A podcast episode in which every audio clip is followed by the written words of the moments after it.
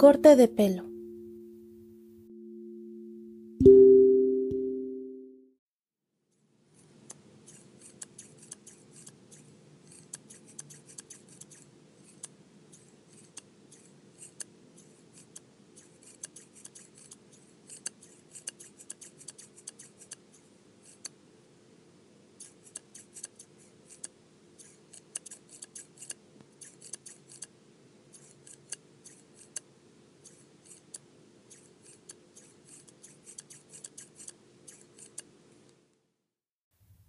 Del dinero que mi mamá me había dado para las vacaciones, cinco pesos eran para ir al peluquero.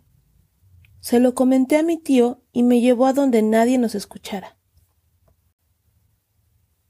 Mire, Panchito, me dijo, ¿para qué va el peluquero a pagar tanto dinero?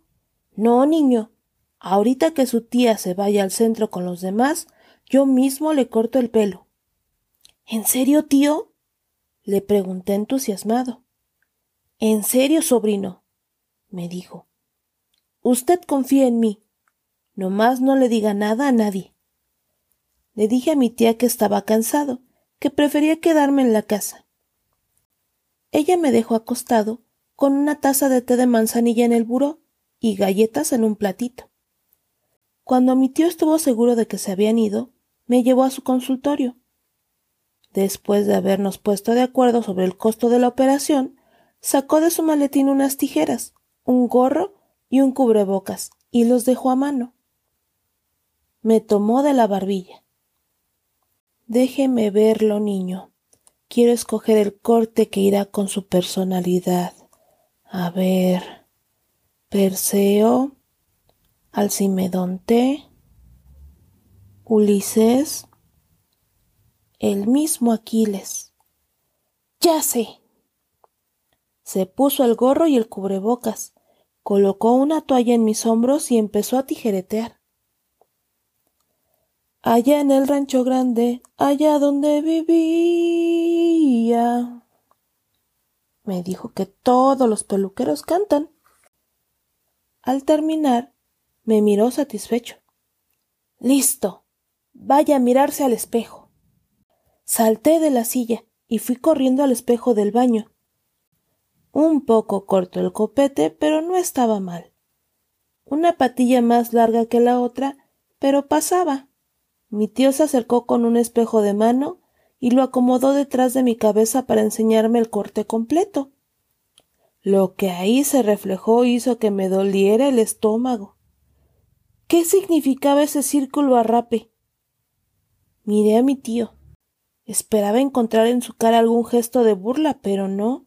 En verdad parecía satisfecho de su obra. Al observarlo noté su gran parecido con San Antonio. Él dijo Ahora están igualitos, como dos gotas de agua. ¡Qué bárbaro! Las amigas de su tía le van a pedir la bendición. En eso escuché la puerta. Mis primos y mi tía habían regresado. Corrí a la recámara. Busqué con desesperación algún sombrero o algún gorrito o de perdida alguna pañoleta, pero no hallé nada. Entró mi tía. ¿Cómo te sientes, mi niño? me abrazó con cariño. Estaba muy preocupada por ti. Me acarició la cabeza. Te compré unos boxeadores de los que te Anastasio. gritó. ¿Qué hiciste, Anastasio? No puede ser. Me cogió de la mano y atravesamos el patio a toda carrera. Esto no es justo, Anastasio. ¿Por qué le hiciste esta maldad a Panchito? Su voz temblaba. Mi tío levantó la vista de unos papeles del escritorio y dijo con extrañeza ¿A qué te refieres, Chabelita? No sé de qué hablas. No te hagas el inocente. Me refiero a lo que le hiciste en el pelo. Mira nada más cómo lo dejaste. Parece loco inocente. ¿Loco?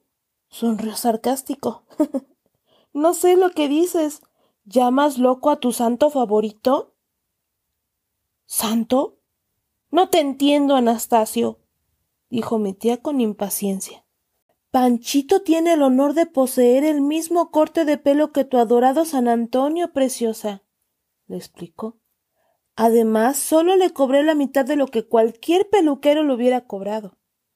No recuerdo si el gorrito tejido que traje puesto durante todas esas vacaciones me lo compró mi tía o me lo hizo ella misma, pero de lo que sí me acuerdo bien es de cómo disfruté gastando mis dos cincuenta que me sobraron.